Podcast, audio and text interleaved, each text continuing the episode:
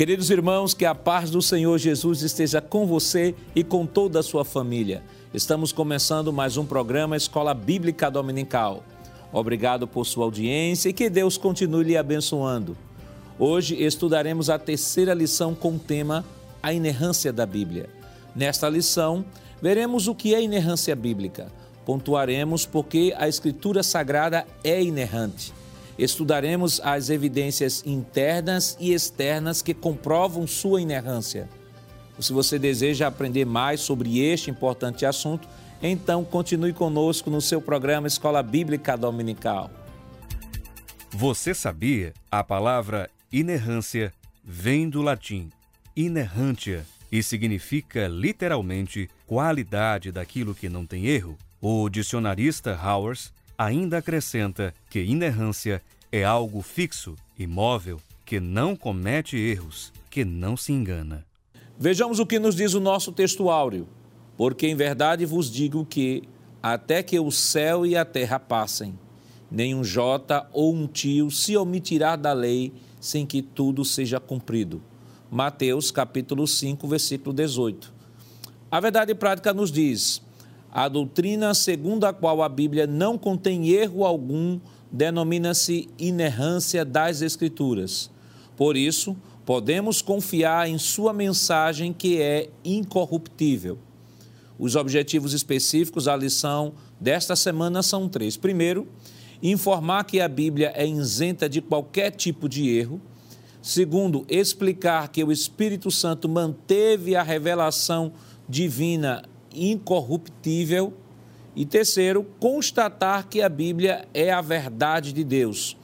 A leitura bíblica em classe para a lição de hoje está escrita em Mateus, no capítulo 5, versículos 17 ao 21, e Hebreus, capítulo 10, versículos 15 ao 17. Acompanhe conosco. Não cuideis que vim destruir a lei ou os profetas, não vim abirrogar, mas cumprir.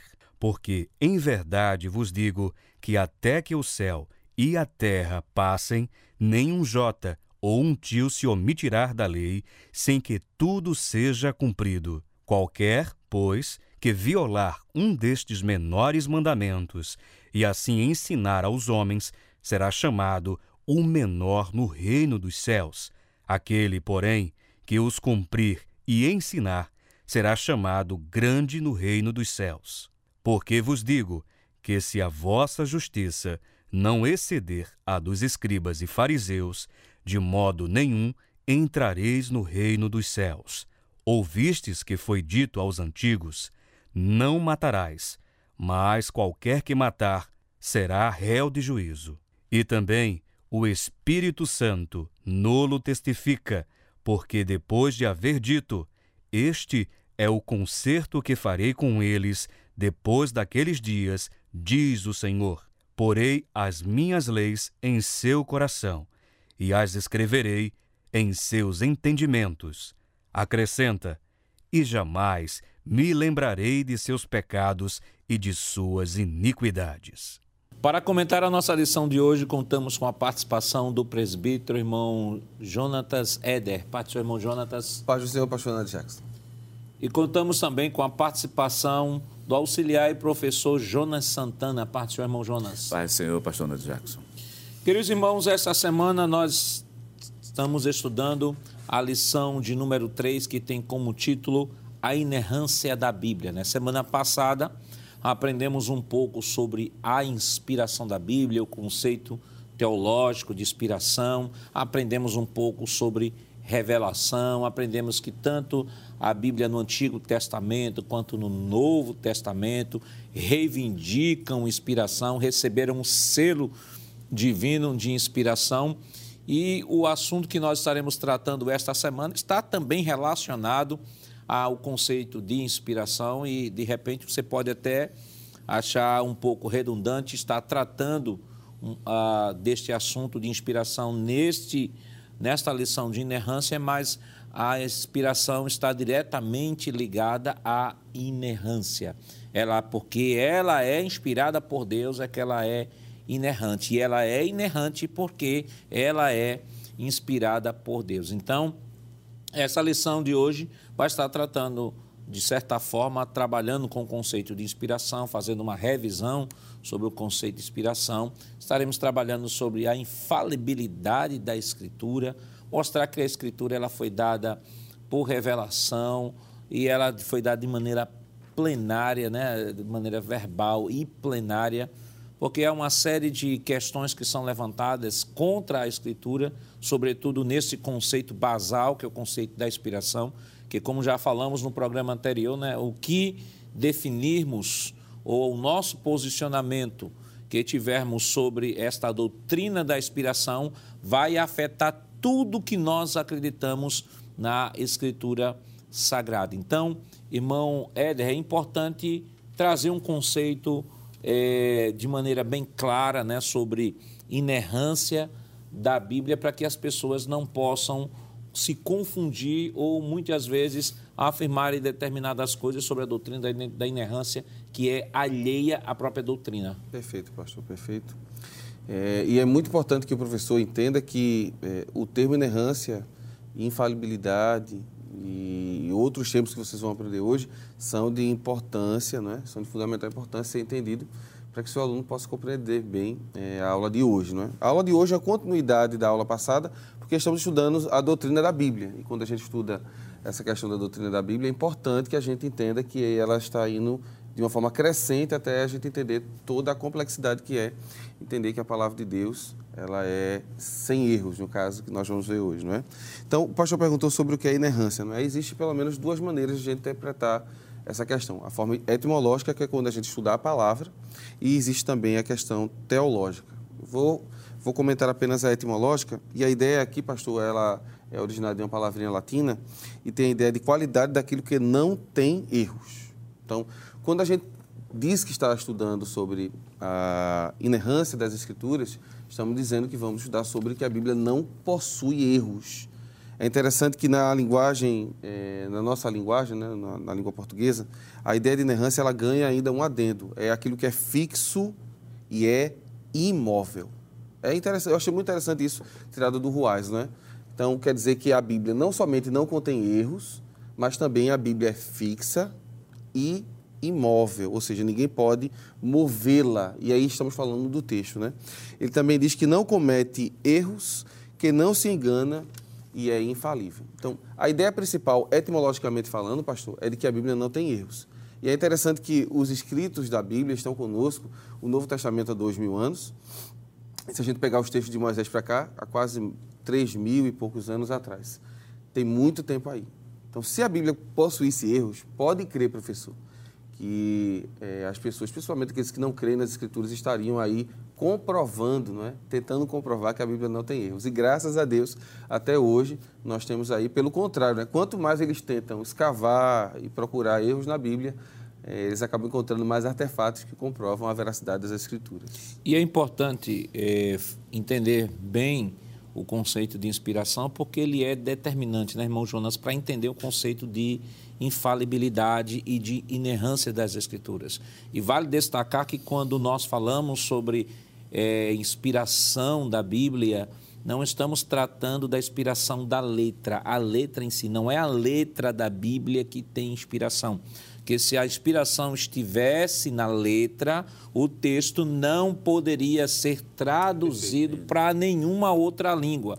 Então teríamos que aprender hebraico, todo mundo teria que aprender hebraico, ter uma mentalidade hebraica, fazer uma imersão na cultura hebraica, para poder entender o que Deus havia comunicado na língua hebraica, uma vez que a inspiração estava na letra. Mas vale relembrar, isso estudamos semana passada, que a inspiração está na mensagem. E por que está na mensagem? É justamente esse conceito que nós trabalhamos de inerrância, porque estamos tratando da mensagem da Escritura. E uma mensagem, pastor, que ela é infalível, né? É Hebreus capítulo 6 e o versículo número 18 é muito importante que a Bíblia diz assim, é impossível que Deus possa mentir. Quer dizer, essa mensagem, ela vem de Deus, essa mensagem está sendo levada ao homem e essa mensagem se transforma em infalível porque a Bíblia garante por si só que Deus não pode mentir em, uhum. nenhum, em nenhum momento. Então, inerrância e inspiração divina estão atrelados. Ora, se inspiração inspiração está justamente na mensagem, que a gente até viu na, na aula passada, que o texto, na verdade, de 2 Timóteo, capítulo 3, versículo 16, fala de inspiração em língua portuguesa, né? Mas a uhum. tradução seria respirada, quer dizer, isso, a isso. ideia, na verdade, ela sai de Deus. Olha, se ela sai de Deus, o que sai de Deus é puro, é santo, é correto e, por sua vez, é infalível. Por isso a gente está falando de inerrância. Tem uma coisa também a observar, que a gente fala de inerrância, tanto do ponto de vista etimológico quanto teológico, porque, teologicamente falando, a inerrância é uma doutrina. Isso. Uma doutrina bíblica ela não é simplesmente uma questão de opinião particular. Isso é tão importante porque a inerrância não depende da validade da academia não depende da validade do teólogo. Quer dizer, independente da academia, do teólogo, seja lá qual for o escritor, por mais genial que ele seja, a Bíblia ela é inerrante em si, sem precisar da validade humana. Isso. Por quê? Porque ela é inspirada. Por quê? Porque ela provém justamente de Deus. É como diz Hebreus capítulo 6 e versículo 18. É impossível que Deus possa mentir. Glória Pedir permissão ao senhor, pastor, que eu li só por aqui com o esboço e não abri o texto, né? Capítulo número 6 e o versículo 18 diz assim o, a palavra de Deus. 6 e 18. Para que por duas coisas, duas coisas imutáveis, nas quais é impossível que Deus minta, tenhamos a firme consolação, nós, os que pomos o nosso refúgio em reter a esperança proposta. Só a primeira sentença, duas coisas imutáveis. Deus não pode mentir, por isso que ela é inerrante. Isso aí também é referendado, pastor, por Números capítulo 23, o verso 19, né? Deus não é homem para que minta. E, e como Deus é o autor das Escrituras, é impossível que ele tenha se enganado em algum fato. Pedir permissão ao senhor, pastor, só uma coisa pegando adendo aqui, porque é muito comum quando se fala dessa questão, desse conceito de inerrância, as pessoas querem apontar questões culturais, questão históricas, uhum. né? questão histórica, questão de linguagem. Questão científica. Questões de, é, científica. Eu lembro que muitas vezes tem aquela uma frase que diz: a Bíblia tem resposta para tudo, envolvendo todas as áreas. Espera aí, ela tem resposta para tudo que o homem precisa para sa saber quem é Jesus, Glória chegar no céu e ser santo. Não vá, não vá, procurar física quântica, você não vai encontrar ali, não. Não é, não é interesse, não é interesse do, do Senhor Deus. escrever sobre isso naquela Verdade. Época, né? E é importante, irmãos, nesse conceito de inerrância, né, como doutrina, irmão Jonas colocou, até para acrescentar ainda mais ao conhecimento do professor que está nos assistindo, depois você pode pesquisar aí na internet, chamada Declaração de Chicago. Declaração de Chicago. É, essa declaração ela foi produzida por mais de 300 eruditos evangélicos em 1978 na cidade de Chicago e produziram um documento ali com mais de 20 capítulos onde, onde há diversas sentenças ali onde defende a inerrância das escrituras. Claro, se você pode ler depois aí para dar uma ampliada maior aí no conceito de, de inerrância, o que é que queremos dizer no sentido mais amplo de inerrância, então você pode acessar essa declaração de Chicago, né? bota lá na internet, lá no, no seu buscador lá, é, é, declaração de Chicago, você vai encontrar um material excelente para refletir um pouco mais, enriquecer ainda mais sua aula sobre este assunto. Irmão Éder, o irmão Jonas trouxe aqui uma coisa bem interessante, né? porque quando se fala de inerrância, nós já tratamos aqui que a inerrância ela é aplicada à mensagem, não à letra, porque se fosse aplicada à letra, o texto não poderia ser traduzido para outra língua. Entre línguas existem diferenças culturais, é, diferenças de estrutura, de pensamento, de contexto.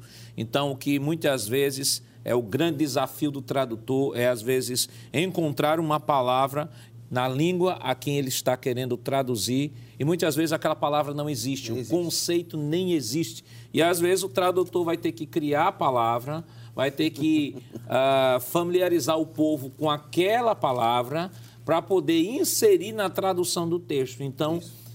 é falível pensar de que você pode usar o argumento da tradução ou o argumento a, da, das diferenças culturais como um testemunho contra a inerrância das escrituras. E, infelizmente, se a gente não, não se ater ao conceito realmente de, de inerrância, a gente pode cair desse erro também, não é? Porque a ideia de inerrância, e isso tem que ficar muito claro hoje, a ideia de inerrância é de que a mensagem não possui erro. A mensagem em si. Né? O pastor estava comentando aqui que existem textos na Bíblia que eh, não existe uma palavra, por exemplo, para explicar exatamente o que é aquilo. Eu me lembrei de um termo que Paulo usa em Filipenses, capítulo 2, eu queria que você lesse comigo para a gente dar uma olhada junto. Capítulo 2 de, da epístola que Paulo escreveu à igreja de Filipenses, aos Filipenses, né? É, versículo de número 5. Veja que interessante. De sorte que haja em vós o mesmo sentimento que houve também em Cristo Jesus. Se você pegar a versão atualizada da Bíblia, vamos encontrar essa palavrinha sentimento em vez da palavra sentimento, nós vamos encontrar atitude.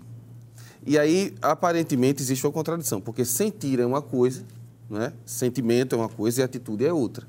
Só que a palavrinha grega que está colocada aqui, o termo frones, quer dizer essas duas coisas. Um sentimento que me leva a agir. Só que a gente não tem essa palavra em português. Isso. Não é?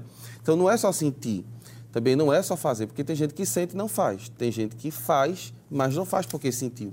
O que a Bíblia está dizendo aqui é que o sentimento que Jesus teve, né, é, de amor pela humanidade, foi tão tremendo que ele desceu e se fez servo, e não somente servo, ele vai morrer morte de cruz para ser exaltado por Deus. Mas a beleza de entendermos a inerrância como mensagem é exatamente isso.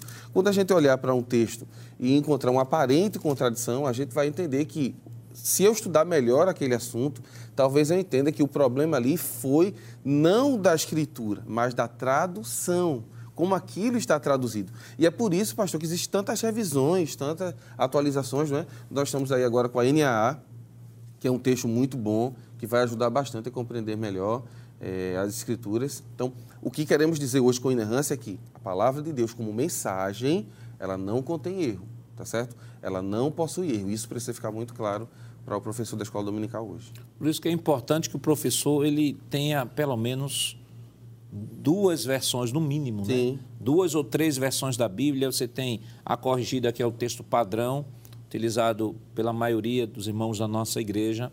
Você tem agora a NAA, uhum. que é Nova Almeida atualizada, que é o segundo texto, né? aprovado aí para a nossa igreja.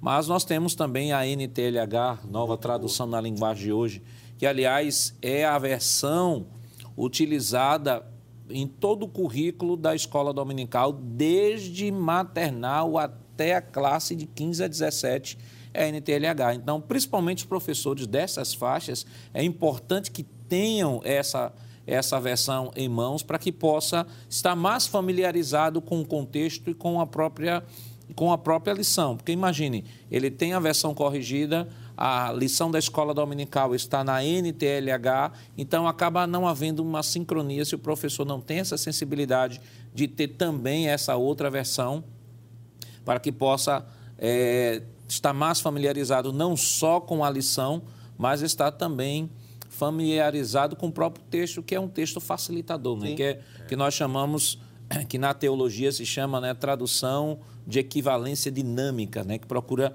trazer a, a, a mensagem de maneira mais clara dentro de uma linguagem mais contemporânea, né? vai, vai traduzir pesos, vai traduzir medidas, vai traduzir muitas coisas que nem a corrigida e nem a atualizada acabam traduzindo, Isso. ela acaba, de certa forma, trazendo uma, uma, uma tradução contemporânea, né? vai transformar côvados em metros, distância de um tiro de um arco. Qual é a distância de um tiro de um arco?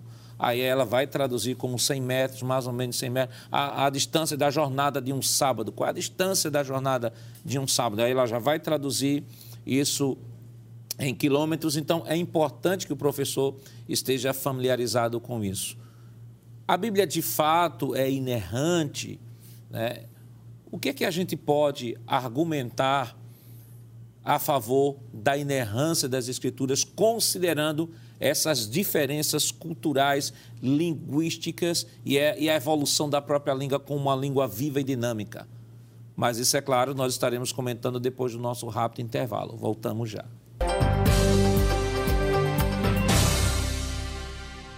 Queridos irmãos, estamos de volta em seu programa Escola Bíblica Dominical e nesta oportunidade estudando a terceira lição desse trimestre que tem como título A Inerrância das Escrituras e deixamos para comentar este bloco como permanecer com esse conceito, como defender, melhor dizendo, esse conceito de inerrância, dada tanta diferença cultural, linguística, considerando que a língua é dinâmica, é viva, ele está sempre mudando. Será, irmão, irmão Éder, que nesse trajeto todo, será que não houve nenhuma modificação aí?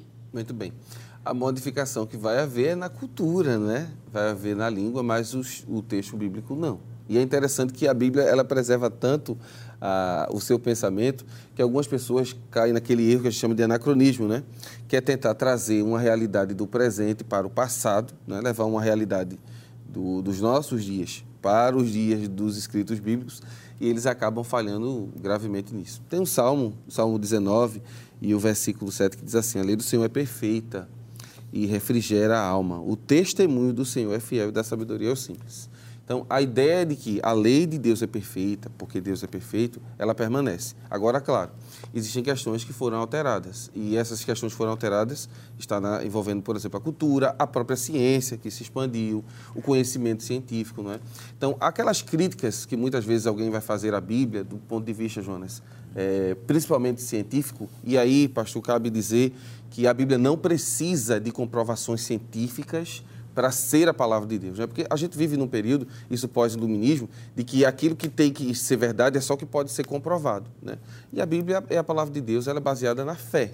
Né? Existem questões que a Bíblia aponta como verdade, existe sim. Por exemplo, quando Deus foi formar, Gênesis capítulo 1, Deus foi formar a porção seca, ele, ele emerge a porção seca dos mares e está lá. Aquilo que a ciência vai chamar posteriormente de Pangeia. Mas a Bíblia fala dessa realidade que existe lá, não com uma preocupação científica, apenas de narrar como foi que Deus fez. Aí os homens olham hoje e observam que isso realmente é verdade, aí dizem assim, não, a, a ciência comprovou que a Bíblia disse. Não, a Bíblia está narrando o fato como Deus viu, como Deus criou a, a, as coisas, não é? Então, você precisa entender, professor e aluno que está nos assistindo, que a Bíblia não precisa de uma comprovação científica para se tornar a palavra de Deus. Ela é embora a ciência às vezes queira diminuí-la, não é? Ou tentar levá-la para o laboratório é, é, quase que impossível, seria um erro de anacronismo. Então, por que a Bíblia é inerrante? Primeiro, porque Deus não falha. E a gente pode confiar em Deus. Deus não falha, não é? O texto que lemos do Salmo 19, verso 7 diz isso, que a lei do Senhor é perfeita, não é? Deus é perfeito em suas promessas. A gente poderia citar inúmeras pessoas aqui, o próprio Abraão, que não tinha condições de gerar filho e Deus permite que ele gere, as profecias bíblicas que a gente vai tratar mais para frente, questões, por exemplo, sobre o plano da salvação. Se a gente for ler a Bíblia de Gênesis e Apocalipse para ver o que o diabo tentou fazer para que o projeto da salvação de Deus não funcionasse, não é brincadeira. E a gente vê o projeto acontecendo, né? Então você pode, irmão, descansar, porque a palavra de Deus, ela é inerrante e infalível, porque o nosso Deus, ele é infalível e inerrante, ele não erra. E é, é importante destacar isso, irmão, irmão é, Éder, porque Existem algumas pessoas que querem, irmão Jonas, entender a Bíblia a partir da conceituação científica contemporânea. Por exemplo, foi citado o texto de Gênesis aqui. A Bíblia fala da criação do Sol, da criação da Lua, como grandes luzeiros, e fala em separado sobre a criação das estrelas. A gente sabe que dentro da classificação científica, o Sol é uma estrela de quinta grandeza. Isso. Né? Quer dizer, existem estrelas mais quentes que o Sol. O Sol é uma estrela de quinta grandeza.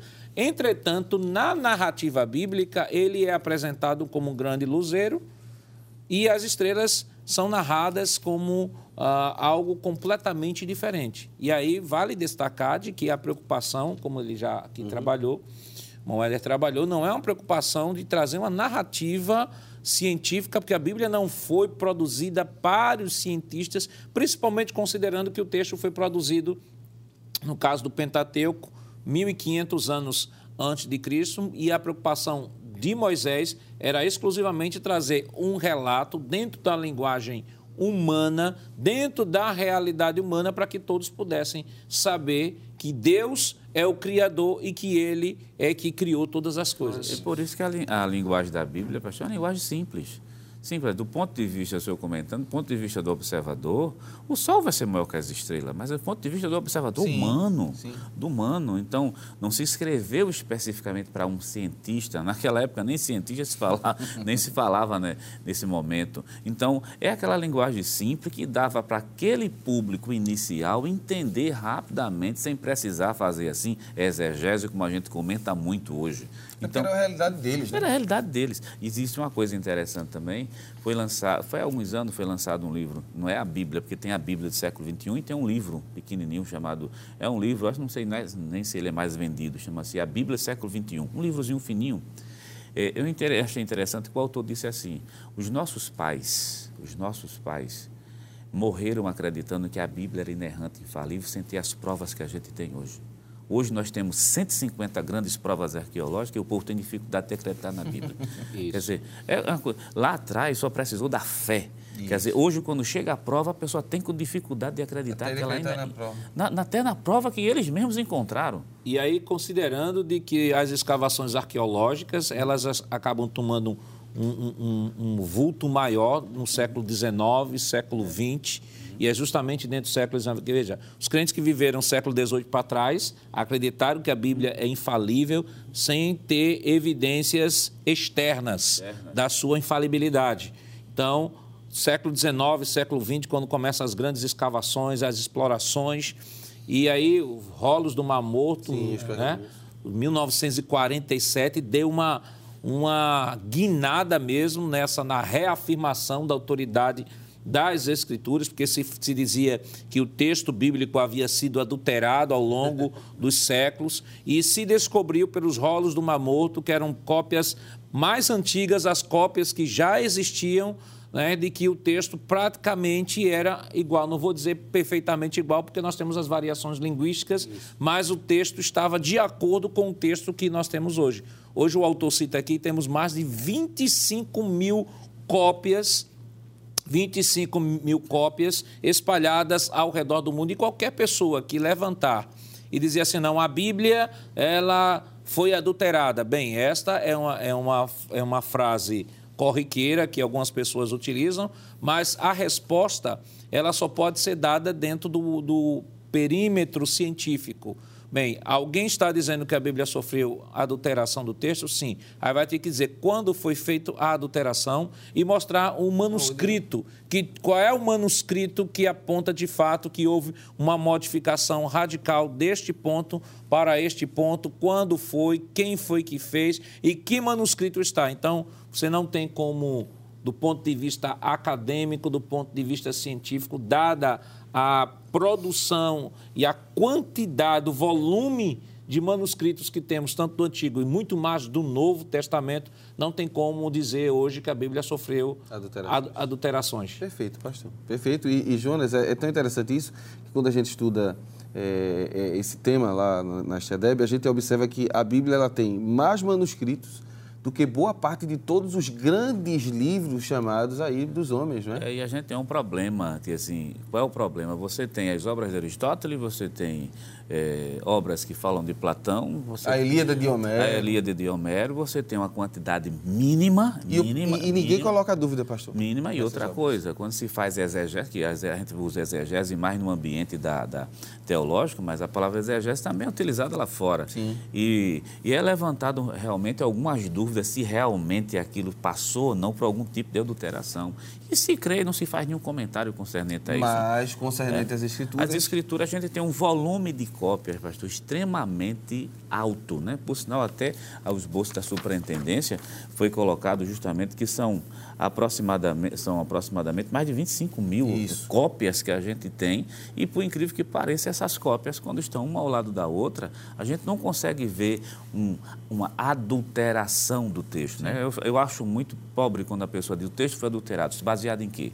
Não, e eles não têm é. comprovação. É. A questão é. da variante textual é importante até que ela é. exista. É. Porque isso comprova que o texto passou por pelo tempo e ele permanece igual, né? Uma coisa que Jonas tocou, e eu acho que a gente precisa também deixar isso claro para o professor, é que a Bíblia foi escrita do ponto de vista do observador.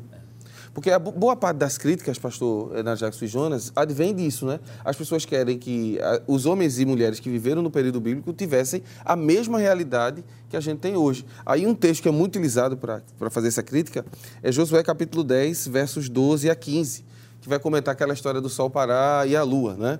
Que Josué ora ao Senhor e ele diz assim, vou ler para a gente é, dizer realmente o que o texto diz, tá bom? Josué capítulo 10, verso 12. Então Josué falou ao Senhor no dia em que o Senhor, Deus, morreu na mão dos filhos de Israel e disse aos olhos dos israelitas, Sol, detente em Gibeão, e tu, lua, no vale de Aijalon. E o sol se deteve e a lua parou, até que o povo se vingou de seus inimigos. Isso não está escrito no livro do reto, o sol, pois, se deteve no meio do céu e não se apressou a pôr-se quase um dia inteiro. Eu li o versículo de número 12 e o versículo número 13. Do ponto de vista do observador, está correto mesmo. O sol ele está passando por cima da gente. Então, o sol parou né, e a lua se deteve lá. Até na, aula, até na, na lição passada, por exemplo, a gente fala o Mar da Galileia. Não existe Mar da Galileia. Existe, na verdade, um grande, imenso lago, né? lago de 24 quilômetros. Mas, do ponto de vista do observador, quando ele chega, vê aquele 24 quilômetros de água por 14 de comprimento, ele diz, aqui é o mar. É, e, e, lembrando, lembrando, é, é, essa, essa dinâmica que a linguagem passa, a gente trabalhou isso na, no primeiro bloco, essa atualização de mar, lago, essas questões, né? Ela precisa ser entendida do ponto de vista de que quem está mudando sou eu hoje, é.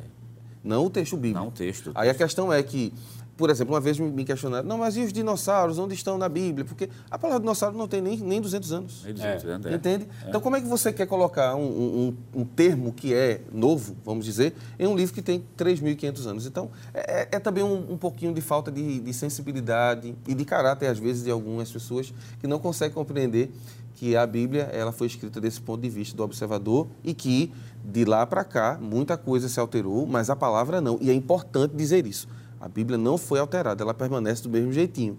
E aí a pessoa pode concordar ou não, mas veja, quando Josué disse que o sol parou, parou porque ele observou que parou. Se a gente quisesse consertar o texto, ia dizer então a terra parou. Né? Mas para Josué não faria sentido a terra parar. Então, graças a Deus que a Bíblia preserva isso também. E é interessante, irmãos, porque quando falamos de, de inerrância, né? Não tem como não falarmos de, da questão da tradução do texto. Então, como já falamos aqui inicialmente, o texto, quando ele vai ser traduzido de uma língua para outra, é, ele, ele traz algumas diferenças. Por exemplo, eu li uma vez numa uma revista, numa revista de, da, da SBB, que houve uma tradução da Bíblia para a língua esquimol e no esquimol, na cultura esquimol, não havia pão, não há pão na língua esquimol, porque eles vivem é, no polo né, ártico, ali eles se alimentam de peixe, o, alimento diário do esquimol é peixe, ele trabalha na questão da caça, questão primária mesmo da, da, da pesca. Então, e o que, o que é que acontece? Então, quando foram traduzir a Bíblia para o esquimol, não existia a palavra pão. E aí, quando foram pegar o texto, se depararam com o texto Jesus dizendo que era o pão da vida, então não tinham como trazer essa palavra, porque essa palavra nem existia na língua esquimol. Então, o que é que de fato Jesus quer dizer quando ele é o pão da vida? Então, olha, Jesus está numa cultura onde o pão tem sentido, uhum. onde o pão é o alimento básico e necessário de toda a família. Então, vai para a língua esquimol, cultura esquimol, o que é o alimento básico e necessário, mais básico e necessário na cultura esquimol, era o peixe. Então, o texto foi traduzido como Jesus é o peixe da vida. Aí alguém pode dizer assim, mas pastor, isso não estaria acrescentando ou diminuindo, como Apocalipse lá, aí daquele que acrescentar ou diminuir? Se formos entender esse texto à luz da tradução, então temos que admitir que nenhuma Bíblia poderia ser traduzida. A Bíblia não poderia ser traduzida, porque o texto ele vai dar mais volume ou menos volume de acordo com a língua destinatária. Ou seja, por exemplo, quando o hebraico foi traduzido para o grego, você percebe que a Septuaginta ela tem 39 livros. Septuaginta tem 39 livros, sem considerar os apócrifos que foram acrescentados depois. Tem 39 livros mas o texto hebraico ele tem menos, ele tem 24 livros. Mas por quê? Porque a própria língua grega ela tem uma infinidade de conceitos e que, quando vai ser traduzido, dá um volume maior. Então, quando a Bíblia fala acrescentar ou diminuir, não está falando do processo da tradução do texto. Ela está falando de acrescentar a mensagem. Perfeito. Nesse exemplo em especial, né, dizer que Jesus é o peixe da vida, para a gente não tem sentido, mas para o esquimol Perfeito. tem todo, todo sentido. sentido. Dizer que Jesus é, a, é aquilo que é básico, que é necessário, que é essencial para a sobrevivência do ser humano. Então, é importante que se entenda isso para que, é, quando os irmãos se depararem com situações e argumentos até de pessoas que vão pegar textos que vão sendo traduzidos de uma língua para outra e dizer, olha, aqui nessa língua está assim e nessa língua está assim. Mas isso envolve todo um trabalho dinâmico, todo um trabalho técnico, todo um trabalho científico para escolher aquela palavra exata que vá naquela língua ser compreendida da mesma forma que o destinatário, do que aqueles que receberam o texto original compreenderam de fato aquela mensagem. Como, diante da contemporaneidade, ainda acreditar de que a Bíblia é a palavra de Deus em face a todos esses ataques que a Bíblia vem enfrentando? Mas isso é claro, nós estaremos comentando depois do nosso rápido intervalo. Voltamos já.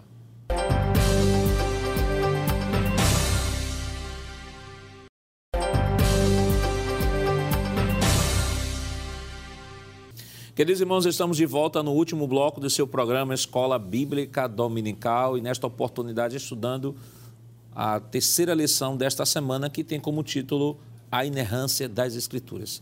Como os irmãos já puderam ver, né, é um tema muito extenso, é muita informação, mas é importante que o professor ele possa, acima de tudo, né, estudar esta lição, se debruçar sobre ela, pegue as referências que são citadas pelo autor da lição, leia com seus alunos na escola dominical. É importante que você fundamente biblicamente a inerrância das Escrituras.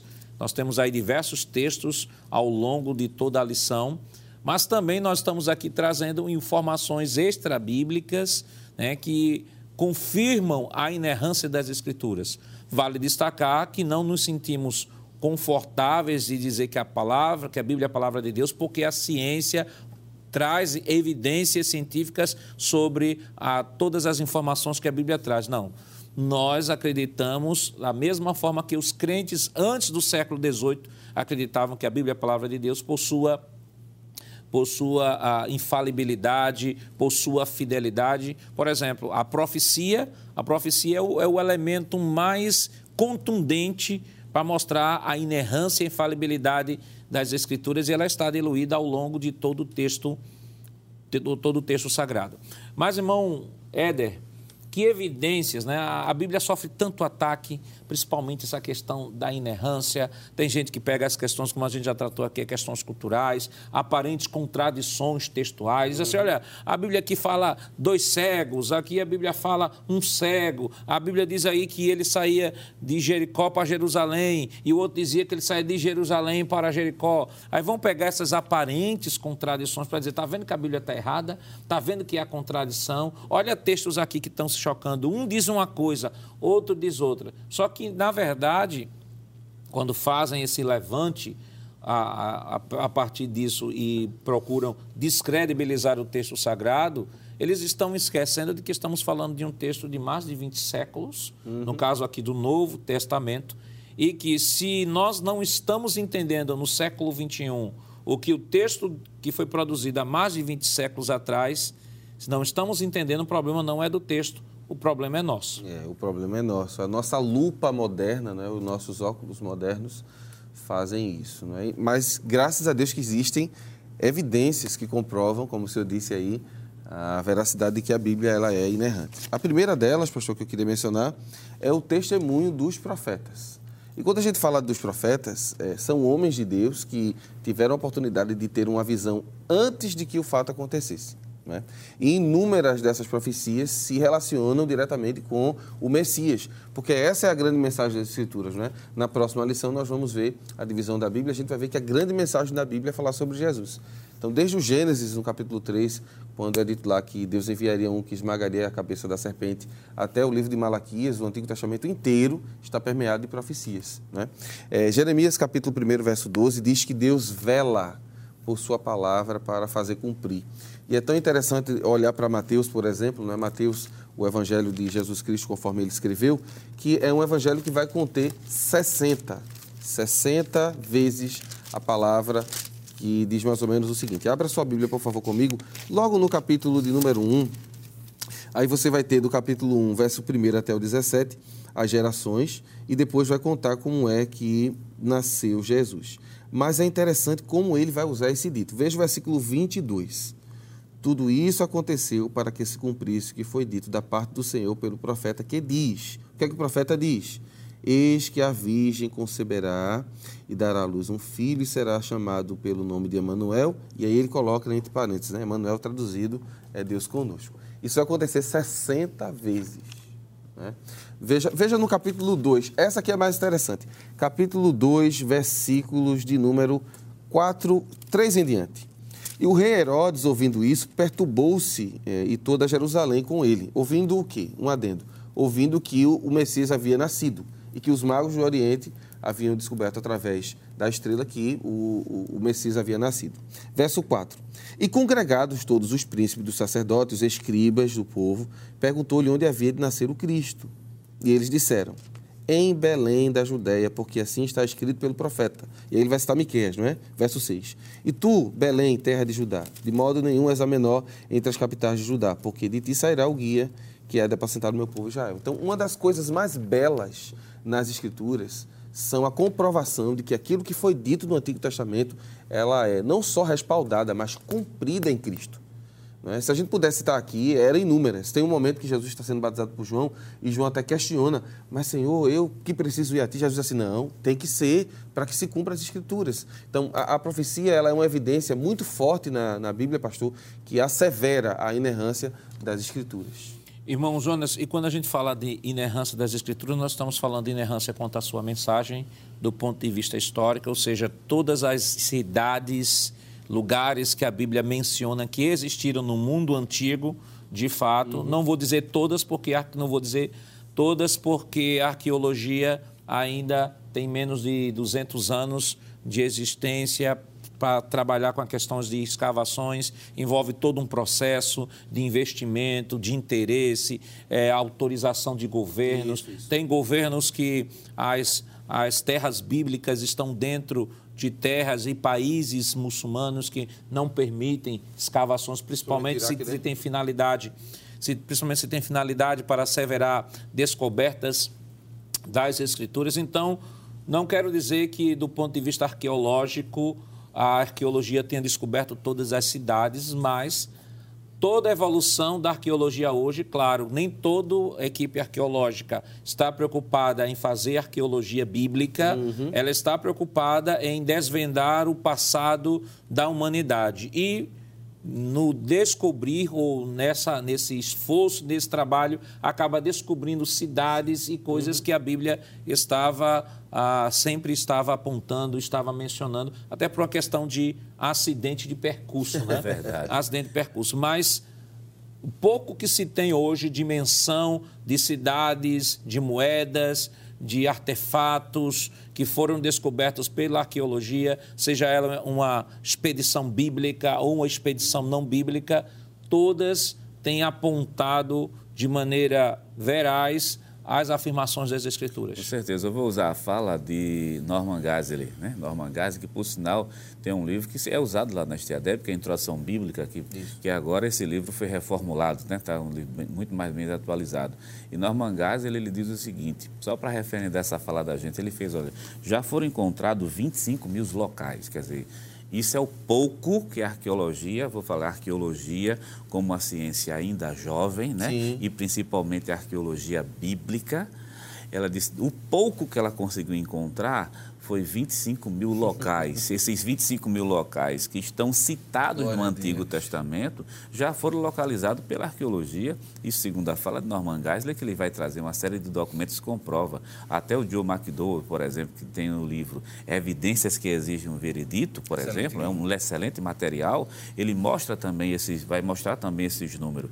25 mil locais. Isso é introdutório, quer dizer, só esses números aqui já dá para a gente dizer, pastor, que aquilo que a Bíblia fala vai sendo comprovado. Agora é bom lembrar que quando se fala de arqueologia, tem aqueles que é acidente de percurso, tem aquele que vai ali simplesmente tentar é, dizer que a Bíblia não está, que a Bíblia está errada e, e, encontra um local que a Bíblia fala, está lá dentro. Mas independente da intenção com quem vai ser feito, o que está acontecendo que o fato em si está sendo mostrado que os 20, isso é o mínimo, né? Dos 25 mil locais que está no Antigo Testamento, todos já foram provados pela arqueologia. Assim, simplesmente, eu vou dizer um, é, usar a palavra prova muitas vezes eu acho muito forte, é como se a gente tivesse prov, né? provando Isso. aquilo, né? Como se a gente é como se eu precisasse autenticar o texto bíblico, né?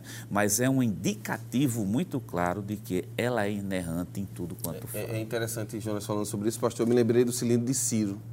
Não sim, é? perfeito, perfeito. Instrumento maravilhoso que existe um, um, problema, e aí a gente já está falando já das evidências históricas, não é?